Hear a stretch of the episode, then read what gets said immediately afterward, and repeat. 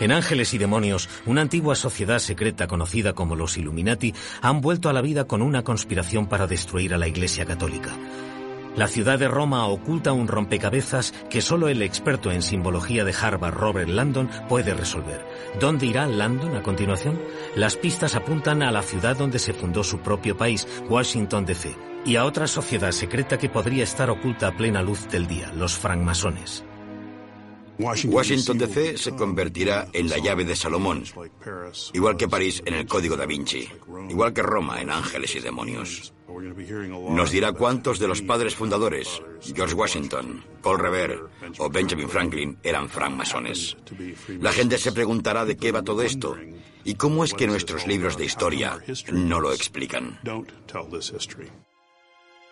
Algunos teóricos de la conspiración creen que los Illuminati se volvieron más letales que nunca, infiltrándose entre los francmasones, desde donde planearon conspiraciones que ayudaron a iniciar el comunismo e incluso la Revolución Francesa. ¿Podría la francmasonería estar detrás de estas supuestas conspiraciones? ¿Es el escándalo del Banco Vaticano la prueba más reciente del poder de la sociedad secreta?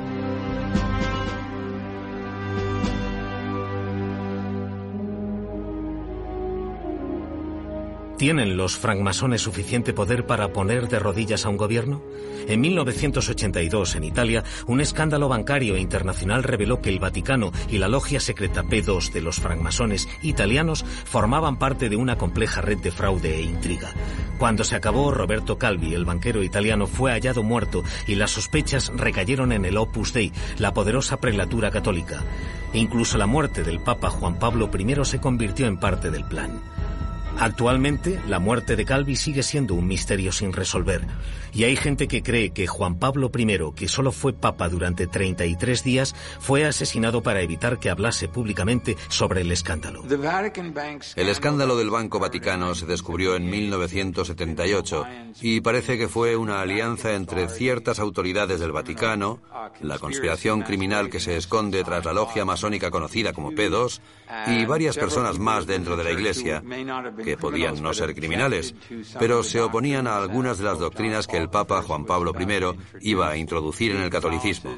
Existía el rumor de que iba a permitir el control de natalidad, por ejemplo, y la mafia. Varios líderes del gobierno que eran miembros de la logia P2 renunciaron y el gobierno italiano se vino abajo. El grupo P2 usaba la francmasonería de la misma manera que los Illuminati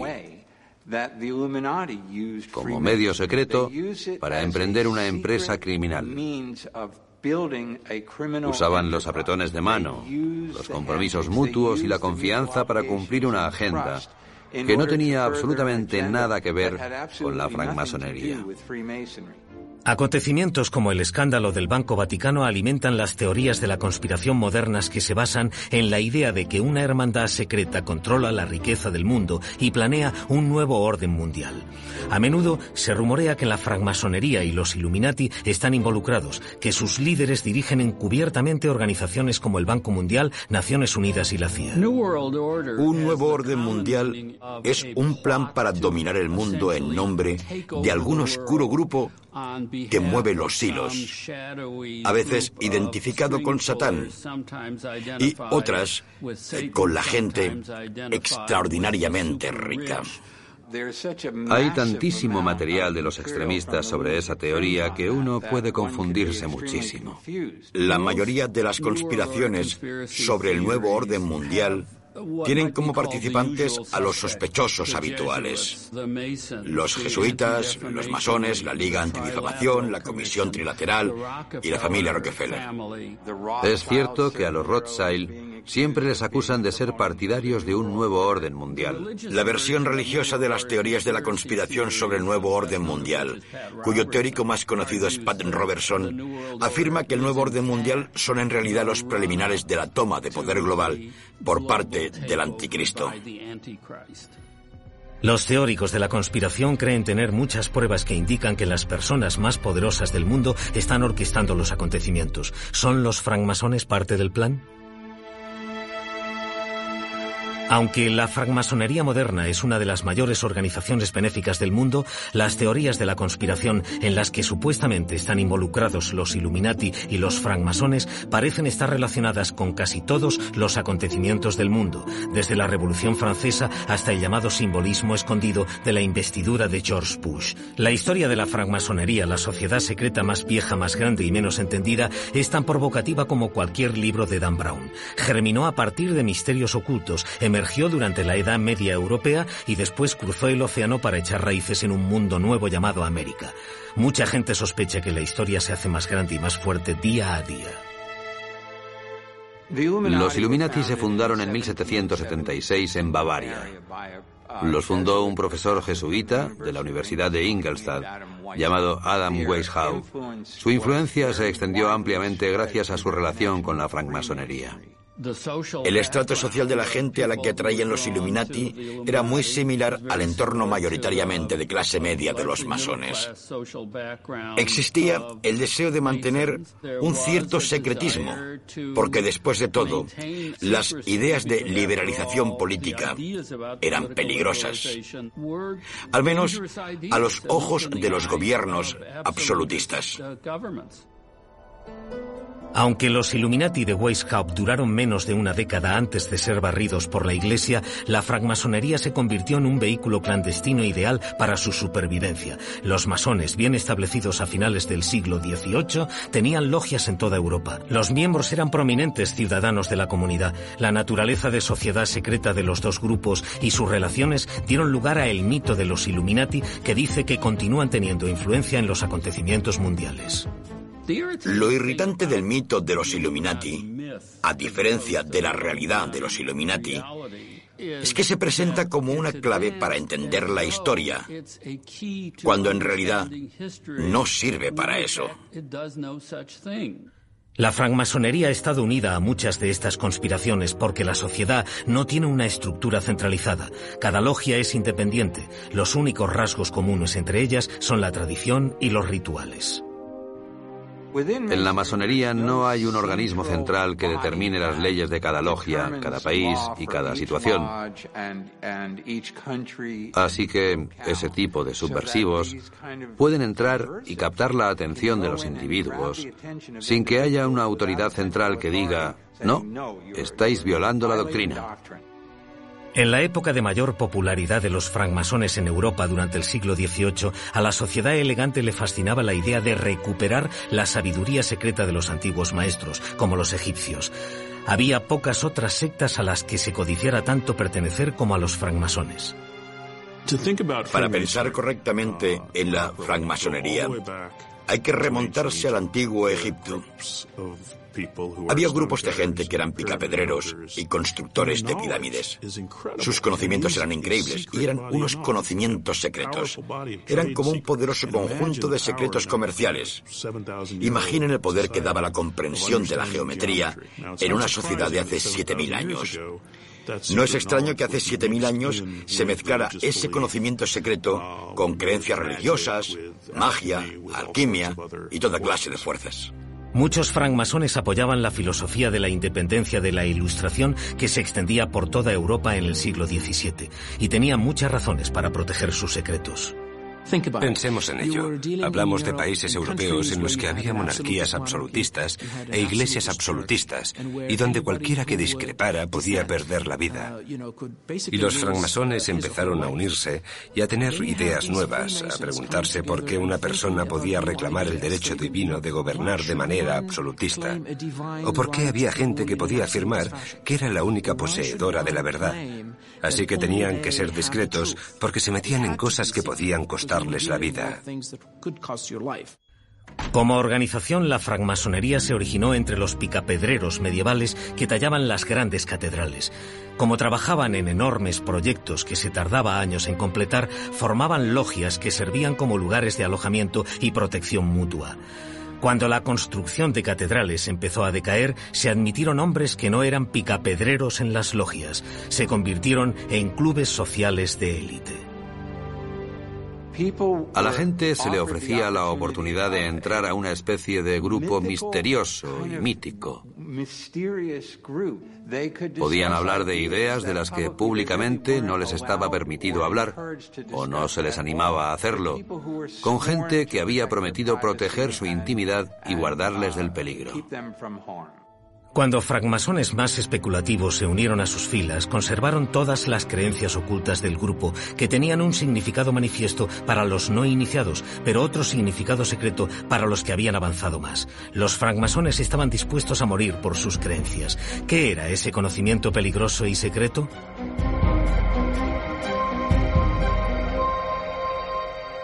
Relacionada con el pasado a través de su sabiduría secreta, unida al futuro por sus ideas y entretejida por su gran sentido de la hermandad, la francmasonería se extendió por Europa y América.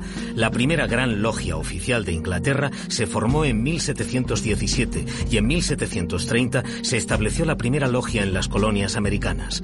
La cantidad de francmasones ha crecido con el país y vivió su máximo apogeo en los años 60, con más de 4 millones de miembros en Estados Unidos. Actualmente sigue siendo parte del tejido de la sociedad estadounidense. ¿Qué hace a esta sociedad secreta tan atractiva? La francmasonería es en realidad una fraternidad y se basa en el individuo.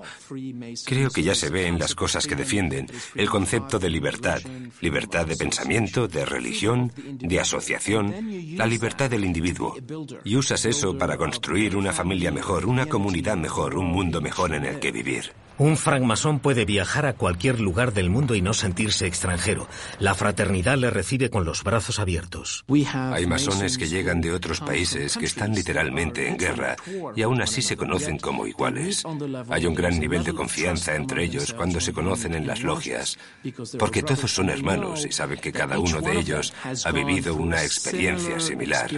La francmasonería ha cambiado muy poco sus tradiciones centrales originales. Muchas de ellas se basaban en leyendas sobre el conocimiento secreto de los picapedreros que construyeron el templo del rey Salomón en Jerusalén en el año 850 a.C. Simples herramientas como la escuadra, el compás y el nivel ilustran verdades universales y sirven de símbolos morales. En la masonería, la razón por la cual el templo es tan importante es porque se considera el primer templo erigido al dios monoteísta de las tradiciones judeocristiana e islámica. Así que en la masonería se habla de construir tu templo dentro de ti para convertirte en una persona única. Se habla de coger el diamante que es la parte divina de uno mismo y está enterrado dentro, de tallarlo y al hacerlo, de salir a construir un mundo mejor. Un masón está obligado por juramento a construir su vida y su carácter con el celo y la precisión que los picapedreros usaron para construir el templo de Salomón. El juramento de los francmasones consiste básicamente en guardar los secretos de la sociedad. Y los extraños lo critican porque observa violentos castigos para la desobediencia o la revelación de los secretos. Que te abran la garganta o te corten la cabeza son de esas cosas que probablemente no ocurrieron nunca o si lo hicieron fueron muy poco comunes. Evidentemente, si la sacamos de contexto y observamos el siglo XVII, pensamos, Dios mío, ¿qué es eso? Son todas alegorías. Los masones no invitan a los hombres a unirse, hay que solicitar el ingreso, y eso se hace a través de un amigo que ya es masón. El candidato se evalúa por sus méritos personales, no por su afiliación política o religiosa. Tienes tus propias creencias. La francmasonería nunca interferirá con tu religión o con la lealtad que le debes a tu país. Esto es muy importante. Nunca interferirá con tus ideas políticas. Eso es lo que encontrarás en una logia masónica, gente de varios perfiles políticos, pero que pueden relacionarse de igual a igual. Tras ser aceptado, el nuevo miembro se une a una logia azul, la organización básica y extendida de la masonería. Es en una logia donde los masones hacen su trabajo. Hay dos caminos en la masonería para llegar a los grados superiores. Uno se llama rito de York y el otro se llama rito escocés antiguo y aceptado. En realidad, estos grados, aunque son números más altos, solo hacen una cosa, profundizar en el conocimiento y la disección de los tres primeros grados. En la logia azul, un masón puede adquirir tres grados, aprendiz, compañero y maestro. En el grado de aprendiz, el candidato pasa por una ceremonia ritual que está diseñada para hacer que se dé cuenta de que está empezando una nueva vida, recorriendo un nuevo camino. Y el aprendiz se centra en sí mismo para empezar a profundizar en sí mismo y conocerse a sí mismo. El segundo grado, el compañero, es mucho más intelectual. Exhorta al masón a buscar el conocimiento en las artes y las ciencias. Es muy importante porque es lo que construye la mente y te da las herramientas para salir y cambiar las cosas en el mundo como francmasón. El tercer y último grado de la masonería enseña que un masón nunca podrá dominar la vida hasta que haya dominado la muerte. El candidato se somete a una ceremonia simbólica de muerte y renacimiento basada en la leyenda de Hiram Abiv, el maestro arquitecto del Templo de Salomón. El primer masón fue Aviv. También fue el primer mártir. Fue asesinado por unos trabajadores que buscaban descubrir sus secretos y en lugar de revelarlos, murió por esos secretos. El conocimiento era poder. Los tres enemigos que querían extraerle ese conocimiento le atacaron y le mataron. Eso forma parte de la ceremonia para recordarle al maestro masón que en realidad la tiranía, el fanatismo y la ignorancia son tres enemigos que están ahí afuera y que siempre intentan sacar el verdadero conocimiento y alejarlo de la gente para mantenerles dominados. En la ceremonia del tercer grado el candidato simula el asesinato de Hiram Aviv con la carne pudriéndose en sus huesos, el maestro masón debe usar un apretón de manos llamado la garra del león. Se levanta al candidato o se le resucita. De la mano de un hermano de confianza, el candidato es elevado a un mayor nivel de comprensión espiritual y con la fuerza ganada se convierte en un hombre mejor el mandil masón simboliza el progreso del iniciado en las diferentes categorías. Esto es un mandil blanco de cuero. Es el símbolo del aprendiz. Es blanco como símbolo de inocencia. Y en el mundo civilizado, allá donde existe la masonería, este es el mandil de los iniciados. La leyenda de Hiram Aviv transmitió el marco de trabajo para el propósito simbólico de la hermandad. En la masonería usamos símbolos que tienen que ver con el concepto de la construcción.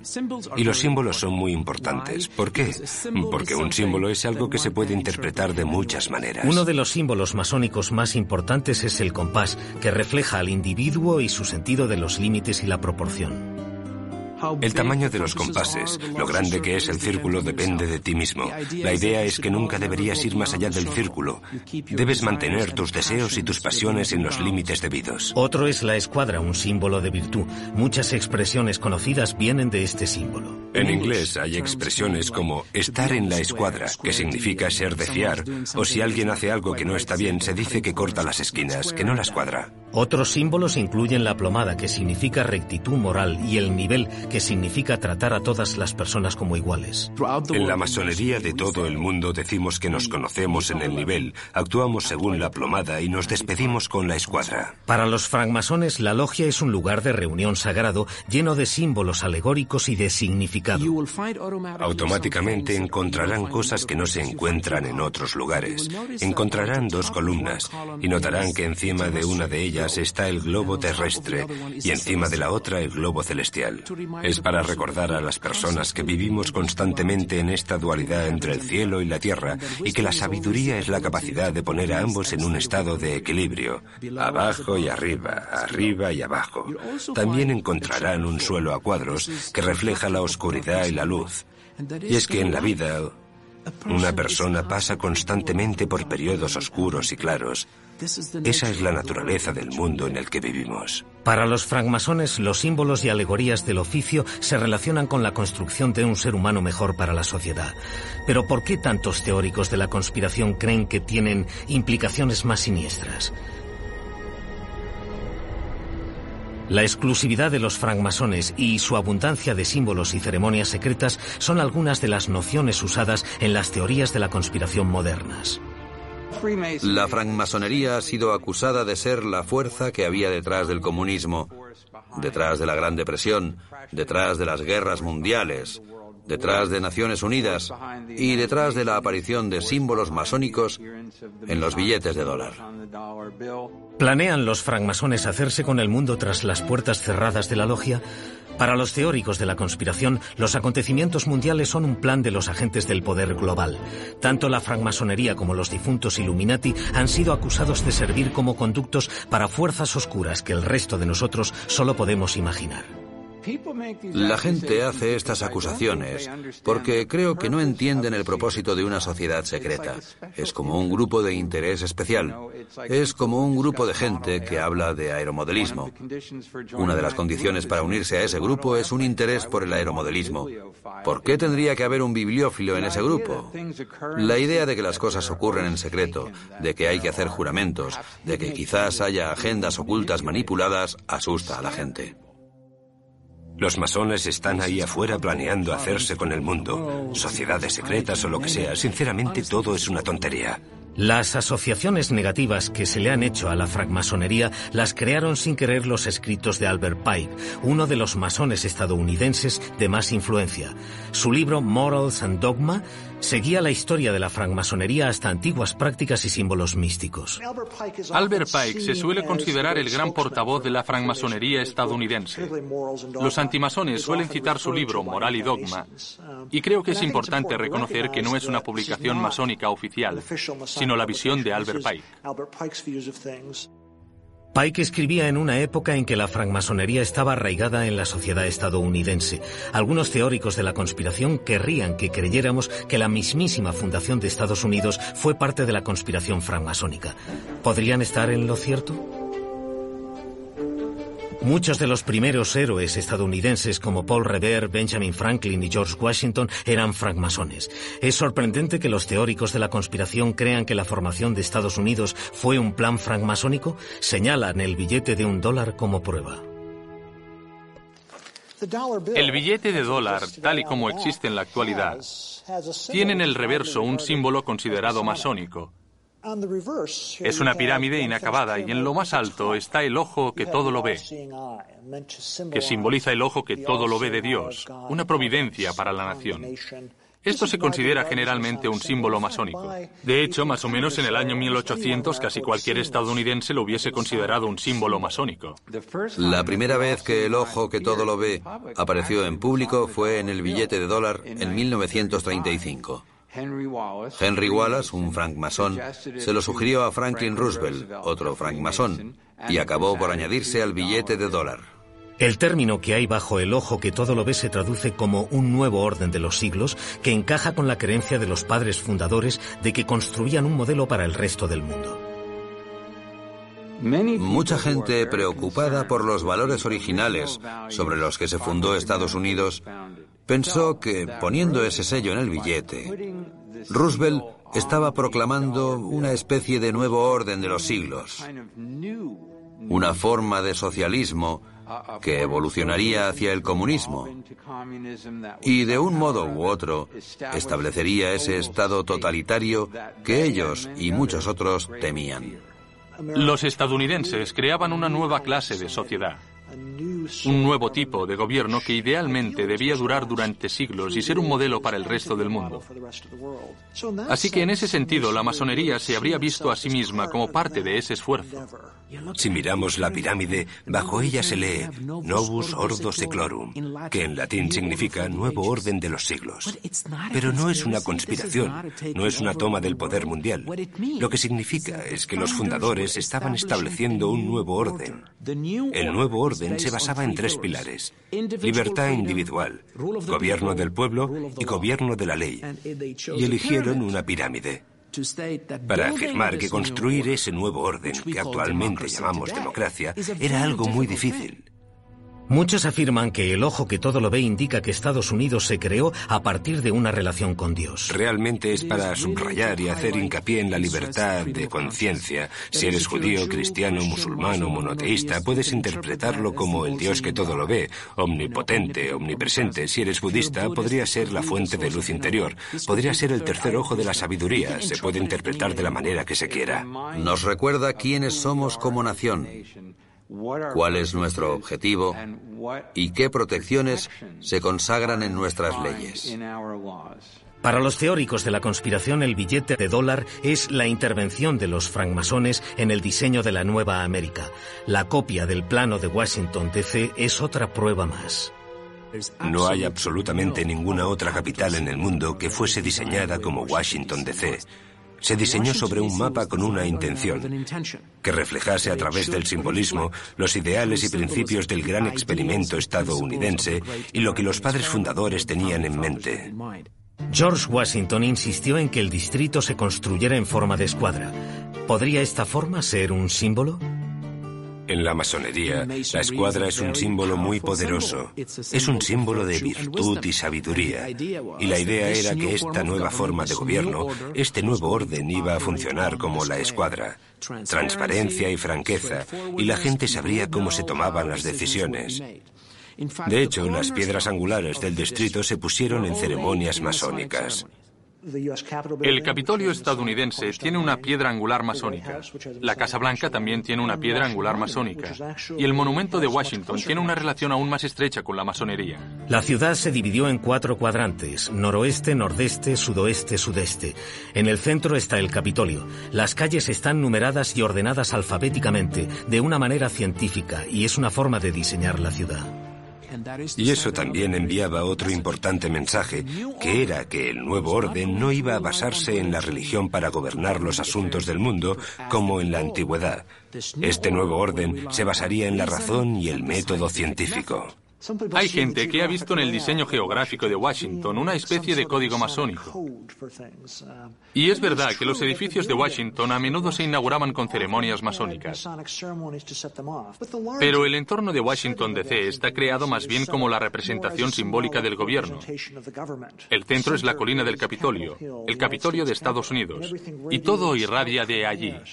Así que el simbolismo de Washington no me parece un simbolismo masónico oculto. Algunos masones creen que se tardaron deliberadamente siete años en construir el edificio original del Capitolio y otros edificios clave. También el Tribunal Supremo o el monumento conmemorativo de Lincoln, siete años. Eso podría ser pura coincidencia. Pero el número siete es esencial en la masonería porque el templo del rey Salomón, según la Biblia, se construyó en siete años. El único masón conocido involucrado en el diseño de la ciudad fue George Washington, pero un no masón, Thomas Jefferson, estuvo a cargo del proyecto. Muchos teóricos de la conspiración ven una red de suministro para las fuerzas oscuras incluidas en el diseño de la ciudad. Algunas de las teorías de los teóricos de la conspiración dicen que hay símbolos ocultos para el diablo o lo que sea, que son satánicos. Son todo tonterías. La colocación espacial de monumentos es una manera de hacer accesibles las fuentes de poder virtualmente supernatural. Y eso me parece una fantasía. Y también una proposición completamente ridícula. Un ejemplo de simbolismo francmasónico es el monumento a Washington diseñado por el arquitecto Robert Mills como homenaje al primer presidente. El obelisco es un rayo de luz.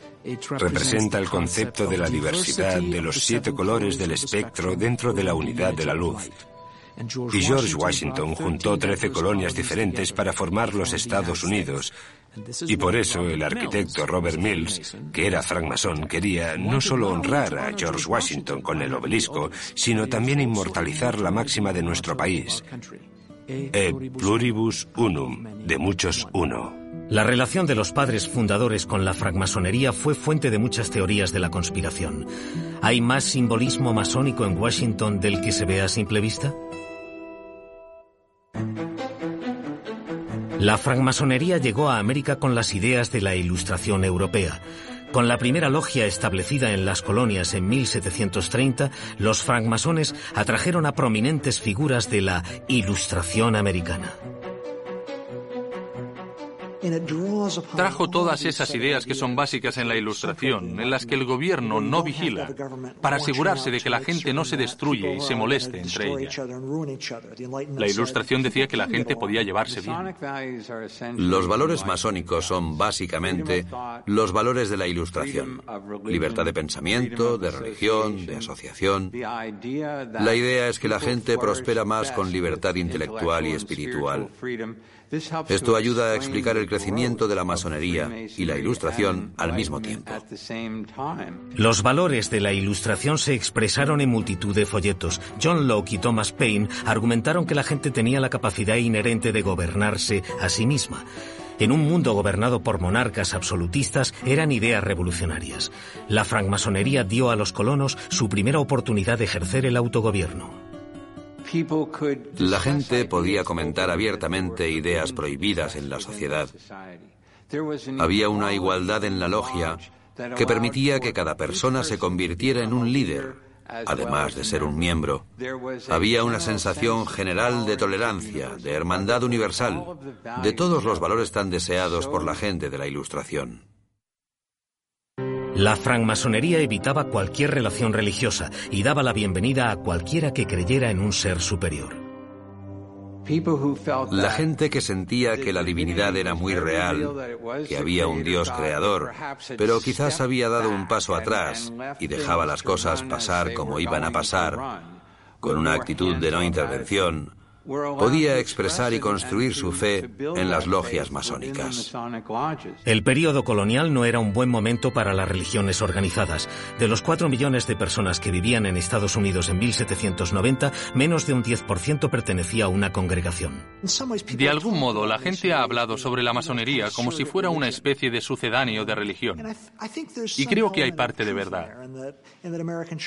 Ya que las iglesias estadounidenses se están alejando de los rituales se alejan de las estructuras que dieron forma al cristianismo durante siglos y siglos.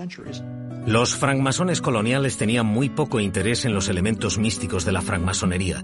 Estaban más interesados en la posición social que transmitía. A mediados del siglo XVIII, ser miembro de los francmasones se había ido identificando con ser una persona influyente en el nuevo país. Muchos de los líderes clave de la revolución eran masones. Benjamin Franklin, quizás el diplomático clave en la Revolución Americana, era masón. George Washington, que simboliza como nadie la Revolución Americana, también era masón. Paul Revere, el famoso platero de Boston que montó a caballo para avisar a la gente de que las tropas británicas se acercaban a Lexington y Concord, se convertía en el gran maestro de Massachusetts. La noche de su famosa cabalgata, Paul Revere fue capturado por los británicos.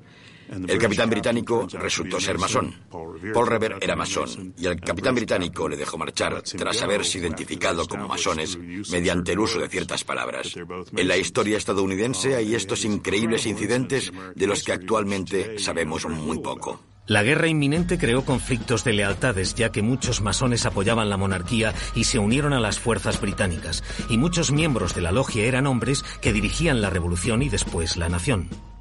Hay historias que dicen que todos los firmantes de la Declaración de Independencia eran masones y que todos los generales del ejército continental eran masones. No es cierto. Pero sí lo es que los masones estaban muy concentrados en esos grupos. Para muchos americanos desgarrados por la guerra, la francmasonería era la única fraternidad donde los hombres podían reunirse a pesar de sus diferencias políticas. Había logias en el ejército de los patriotas y en el ejército británico. Pero en cierto sentido, la masonería cruza las líneas enemigas. Hay un caso en el que un general americano descubrió el material de una logia británica y se lo devolvió en lugar de quedárselo y dijo que eran enemigos en algunas cosas, pero que seguían siendo hermanos.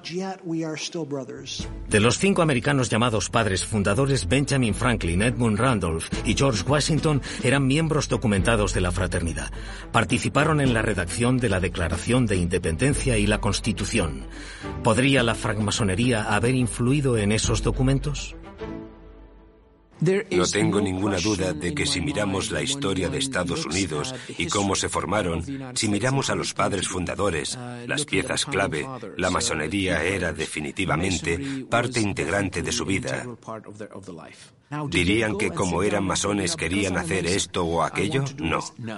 La masonería es algo que realmente se interioriza. Uno de los padres fundadores que usó su identidad de francmasón para relacionarse fue Benjamin Franklin, natural de Boston.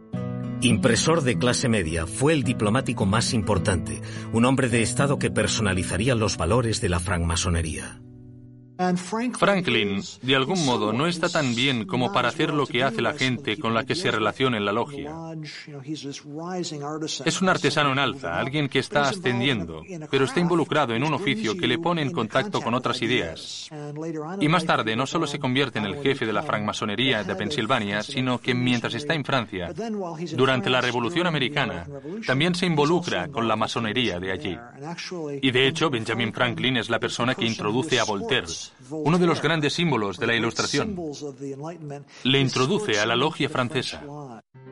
El primer presidente de Estados Unidos ha sido más controvertido debido a su relación con los francmasones que cualquier otra antigua figura estadounidense. Washington se unió a la orden masónica bastante pronto. Solo tenía 20 años cuando entró. Y era muy activo y asistía a ceremonias y actividades públicas que se organizaban alrededor del ejército continental. Ciertamente escribió acerca de los valores de la Ilustración que propugnaba la francmasonería. Y hablaba bien de la francmasonería.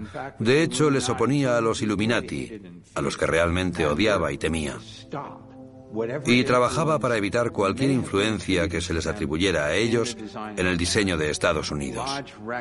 Los informes de la logia indican que Washington no era un masón ferviente, su asistencia era irregular, pero creía en sus principios y los propugnaba. También permitió, mientras era presidente, que le pintaran como masón. Hay un retrato suyo con su joya masónica y su mandil. Washington era un hombre muy cuidadoso, que quisiera tener piedras angulares en la capital y que estuviera dispuesto a mostrarse como francmasón en un retrato. Creo que sugiere que era algo importante y poderoso para él. Cuando se puso la piedra angular del Capitolio, Washington llevaba puesto su mandil masónico. Se celebró una ceremonia tradicional masónica con cientos de masones, en procesión, vestidos con toda la regalía masónica. Para algunos, el mensaje de Washington era inconfundible. Creo que el simbolismo de la piedra angular es de algún modo sacerdotal, religioso. Porque lo que se hace es unir un edificio de la realidad física y cotidiana con un mundo de valores e ideales. Así que creo que, de algún modo, los masones son casi como los sacerdotes de la nueva república. Mientras la francmasonería se entretejía en el nuevo sistema de creencias, la hermandad era atacada en Europa y causaba estragos en Francia. En 1789, el mismo año en que entró en vigor la Constitución estadounidense, los franceses asaltaron la Bastilla y proclamaron su revolución. En Bavaria, Adam Weishaupt había sido desterrado y sus Illuminati exterminados. Los estadounidenses prominentes estaban divididos en sus opiniones sobre Weishaupt y los Illuminati. La ilustración fue un movimiento vasto y extenso que acabó causando, entre otras cosas, la Revolución Americana, la adopción de la ciencia y un cambio total que todavía tiene lugar en la sociedad actualmente. Los Illuminati eran una pequeña parte de ello. Eran un grupo muy radical dentro de esa tradición y buscaban derrocar violentamente la monarquía y la iglesia. Mientras que George Washington se oponía firmemente a los Illuminati, Jefferson les consideraba gente radical de la Ilustración que tenía que cubrir sus enseñanzas de misterio y simbolismo por culpa del opresivo ambiente religioso en el que trabajaban y enseñaban. Dos libros de gran éxito avivaron las llamas de los rumores de conspiraciones de los Illuminati y la francmasonería. Pruebas de una conspiración contra todas las religiones y gobiernos de Europa es un libro que publicó en 1798 un escocés, John Robinson. Era una introducción al mito de los Illuminati como catalizadores de la revolución en el mundo de habla inglesa. Las pruebas de una conspiración de John Robinson y las memorias para servir a la historia del jacobinismo del abad Barruel se publicaron simultáneamente en 1798. Ninguno de ellos conocía el trabajo del otro en ese momento. Extendieron como la peste el mito de esta sociedad anticristiana y antimonárquica. La gente respondió muy bien a esta idea que decía que algo iba mal, que ocurría algo amoral o inmoral y que los valores tradicionales se estaban perdiendo o eran motivo de burla y nadie entendía cómo ocurría. Tras la Revolución Francesa, aquellos que habían apoyado la monarquía intentaron encontrar motivos para su derrota. Era mucho más reconfortante para ellos pensar que la monarquía había sido destruida por una facción de conspiradores. De ahí la teoría de los Illuminati. Así que en lugar de ser un fenómeno en masa, la revolución fue obra de un pequeño y malvado grupo. Que los francmasones realmente fomentaron y causaron la revolución francesa. Eso también es una locura. Y la razón es que el gran maestro de los masones franceses era el duque de Orleans. Estaba emparentado con el rey Luis XVI. Había masones en el lado leal, monárquico y había masones republicanos. Creo que la Revolución Americana era claramente la ilustración en su mejor momento. En otras palabras, algunos francmasones decidieron abrazar esos maravillosos objetivos dentro de las leyes de una nación. Su nación. Creo que es una de las razones por las que el experimento estadounidense es tan sagrado y uso esa palabra que yo valoro inmensamente. La Revolución Francesa, por otro lado, puede relacionarse con una conspiración de los Illuminati. La influencia y la manipulación de los Illuminati en las logias masónicas realmente tenía lugar. La violencia, la locura, el baño de sangre conocido como la Revolución Francesa era prácticamente todo lo opuesto a los valores de la Ilustración abrazados por la Revolución Americana.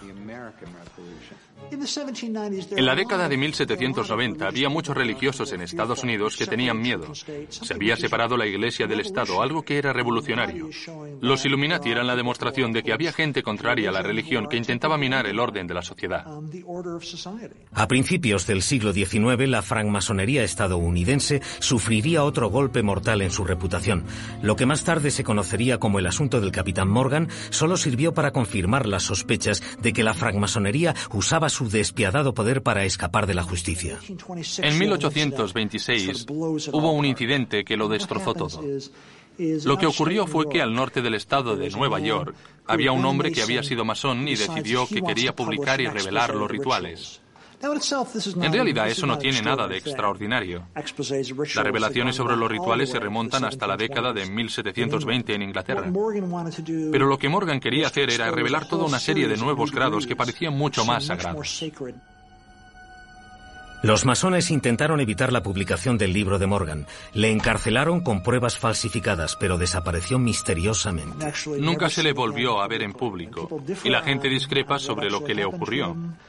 Yo creo que le asesinaron, no porque los masones quisieran hacerlo, ni porque los masones que lo hicieron quisieran, sino porque ya no sabían qué hacer con él.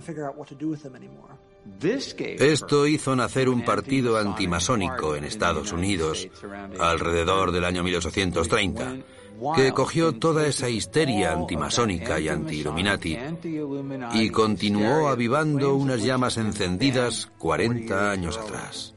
Los folletos en contra de los masones inundaron las comunidades y los políticos hicieron una campaña para detener a la sociedad secreta antes de que destruyera Estados Unidos. La presión legislativa y ese tipo de cosas hicieron que la masonería cayera en picado. La cantidad de miembros bajó enormemente.